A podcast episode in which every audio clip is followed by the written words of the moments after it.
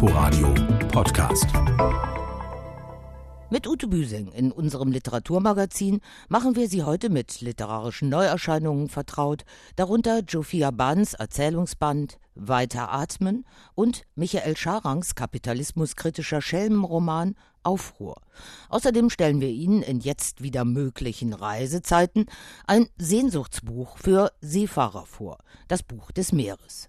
Doch erst mal das. In Buchhandlungen sind gerade besonders Ausblicke gefragt. Wird's noch wärmer, tragen bald viele mehr Stoff im Gesicht als an den Beinen, aber jetzt bloß nicht zappelig werden. Mich freut total, dass wieder mehr mit den Augen lächeln, dass Menschen uns ihre Wünsche anvertrauen. Lieber Buchhändler, ich möchte mal woanders hin, setze mich ins richtige Buch und flieg los sagt der Buchhändler Christian Dunker von den Berliner Geistesblüten zu den leicht gelockerten Verkaufsbedingungen unter noch immer dominierenden Corona-Einschränkungen.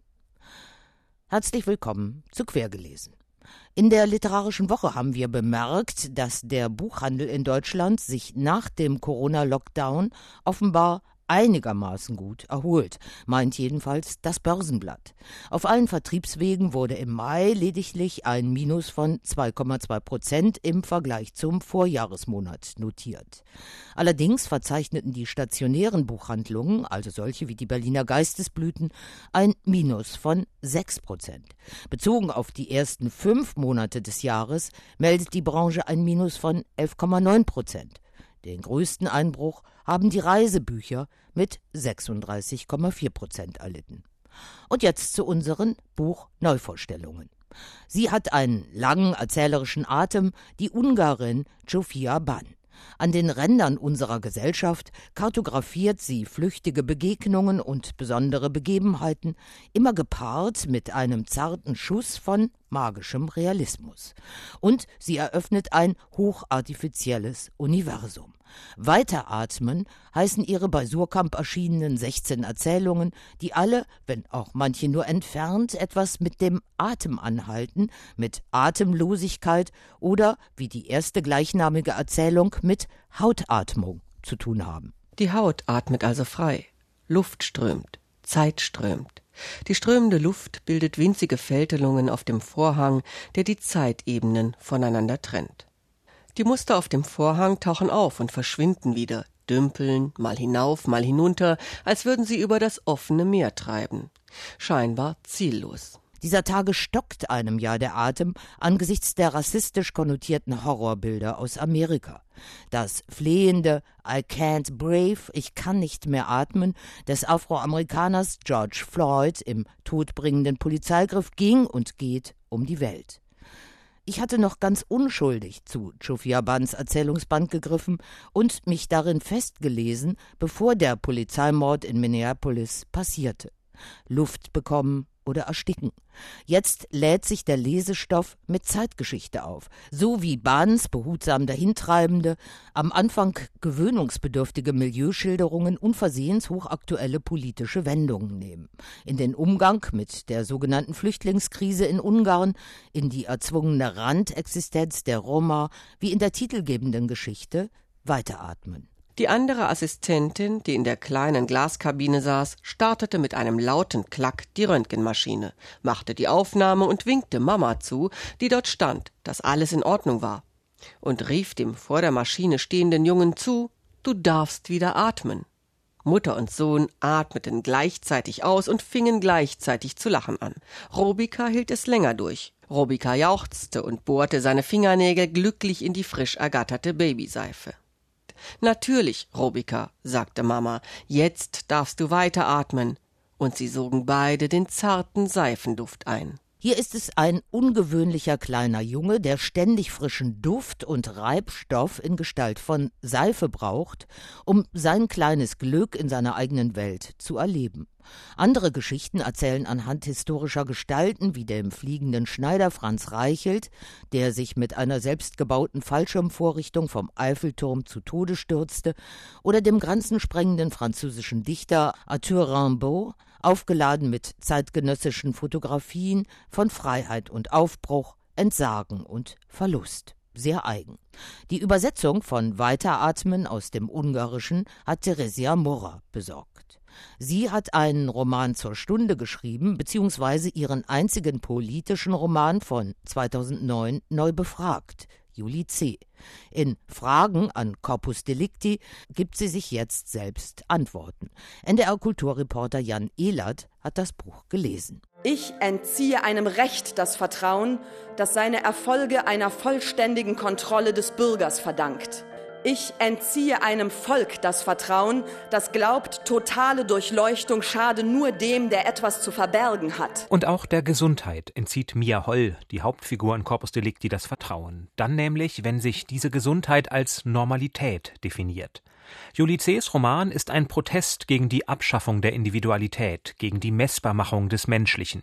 Ihre dystopische Zukunftsvision, in der ein System namens Methode alle Vitalwerte der Bürger überwacht und Zuwiderhandlungen gegen die Gesundheit wie zu viel Koffein oder zu wenig Sport mit teils drakonischen Strafen belegt, diese Vision hat die Autorin beim Erscheinen des Buches daher mit einer klaren Warnung verbunden. Was in Vergessenheit gerät zunehmend ist, dass ein Kernstück der Demokratie das kritische Potenzial ihrer Mitglieder ist.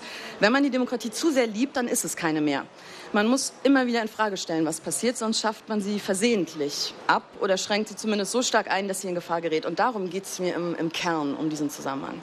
Corpus Delicti, nach C.s Angaben ihr einziger politischer Roman, nimmt für sie bis heute eine Sonderstellung in ihrem Werk ein. Und das Interesse an dem Buch ist nach wie vor groß. Zahlreiche Fragen von Leserinnen und Lesern erreichen sie, schreibt C. Zeit also, Antworten zu geben. Was ist das Hauptthema von Corpus Delicti? Ist Mia eine Wahnsinnige oder eine Märtyrerin? Ist das Ende eigentlich eindeutig? Wobei, das schickt C vorweg, für diese Antworten sei sie eigentlich nicht zuständig. Es ist nicht entscheidend, was ich als Autorin gemeint habe. Die Frage, die früher oft im Schulunterricht gestellt wurde, was will uns der Autor damit sagen, ist Humbug. Der Autor will nichts sagen, und wenn doch, hat es nicht zwingend Relevanz. Warum dann also etwas lesen, was selbst die Autorin für irrelevant hält? Vielleicht, weil im Schulunterricht noch immer diese Frage gestellt wird. Oder weil Julie C. interessante Details zur Entstehungsgeschichte des Buches preisgibt welche historischen Vorbilder Mia Holl und ihr Gegenspieler Heinrich Kramer hatten, welche Rolle der italienische Philosoph Giorgio Agamben für sie spielt und vieles mehr. Vor allem aber, weil sich Julie Behauptung, ihre Meinung sei nicht entscheidend, schnell als reine Koketterie entpuppt. Sie hat etwas zu sagen, zwar nicht über Corona, das Thema wird ausgespart, dafür nach wie vor über den Zustand unserer Demokratie. Der Verbraucher wird verpflichtet, an der Supermarktkasse die Welt zu retten, obwohl das eigentlich die genuine Aufgabe der Regierenden wäre. Das Kaufen günstiger T-Shirts trägt zur Ausbeutung von Textilarbeitern in der dritten Welt bei. Das mag sachlich alles richtig sein, problematisch ist aber die Umkehr der Verantwortungszusammenhänge. Wenn es billige T-Shirts im Laden gibt, darf der Verbraucher diese auch kaufen. Den mündigen Bürger durch den schuldigen Konsumenten zu ersetzen, ist letztlich eine Absage an die Demokratie. Man hätte gern mehr solcher Gedanken, doch leider verliert sich Julie C. in ihrem eigenen rhetorischen Spiel. Denn sie befragt sich in diesem Buch selbst. Julie C. kann sich nur fragen, was Julie C. von sich weiß und dreht sich damit im Kreis. So sagt sie, was sie schon seit Jahren sagt. Damals als Corpus Delicti erschien und seitdem als Kämpferin für die Bürgerrechte. Das ist dadurch nicht weniger wichtig, neue Erkenntnisse bringt es aber nicht. Julie C. Fragen an Corpus Delicti ist bei BTB erschienen. Zu Michael Scharangs Roman Aufruhr habe ich gegriffen, weil ich wissen wollte, wie eine aktuelle Schelmengeschichte über die Möglichkeit einer besseren und gerechteren Welt mit mehr als nur kapitalismuskritischen Untertönen heute überhaupt noch funktionieren kann. Und siehe da, trotz einiger kleiner Haut-Druff-Wahrheiten aus dem antikapitalistischen Fundus seit Marx Engels Lenin funktioniert die allseitige komödiantische Befreiungsgeschichte des österreichischen Autors Autors prächtig. Meine Problembeladenen, dachte Spatz.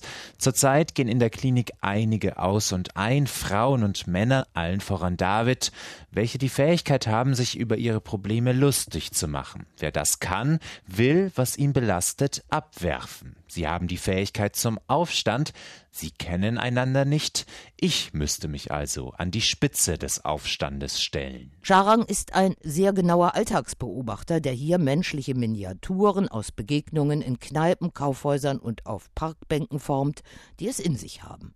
Sein Held ist der in Brooklyn, New York menschenfreundliche Therapiemaßnahmen erprobende Psychiater österreichischer Herkunft Maximilian Spatz.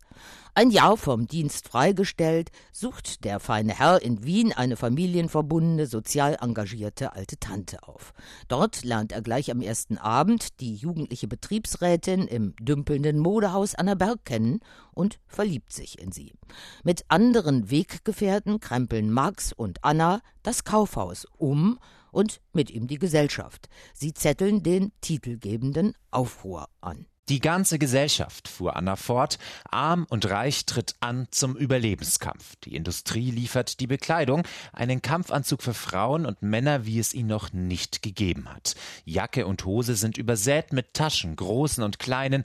Die Überlebenskämpferin, der Überlebenskämpfer tragen alles Wichtige mit sich. Mobiltelefon, Kleincomputer, Kompass, Kreditkarten, Kundenkarten von Supermärkten, von Modeketten und Fluggesellschaften, denn der Überlebenskämpfer wissend, dass die Krise aus dem Ausland kommt, fährt dorthin mit dem Billigflug ins Billigland, wo die Krise anders heißt, nämlich Armut. Dort frisst und säuft man unter dem Kampfruf All Inclusive das arme Land leer, welches dadurch angeblich nicht ärmer, sondern reicher wird. Auch wenn die antikapitalistischen Reminiszenzen zum Teil ein wenig aus der Zeit gefallen wirken, macht es großen Spaß, diesen mit eben genauen Gegenwartsbeobachtungen gespickten schelmischen Genossenschaftsroman von Michael Scharang zu lesen. Erschienen ist er bei Surkamp.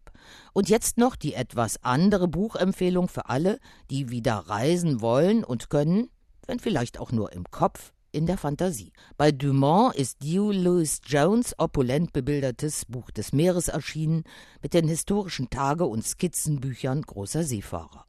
Aus den Aufzeichnungen von 70 Reisenden hat der 39-jährige Entdeckungsgeschichtswissenschaftler eine Saga mit großem Sog erschaffen.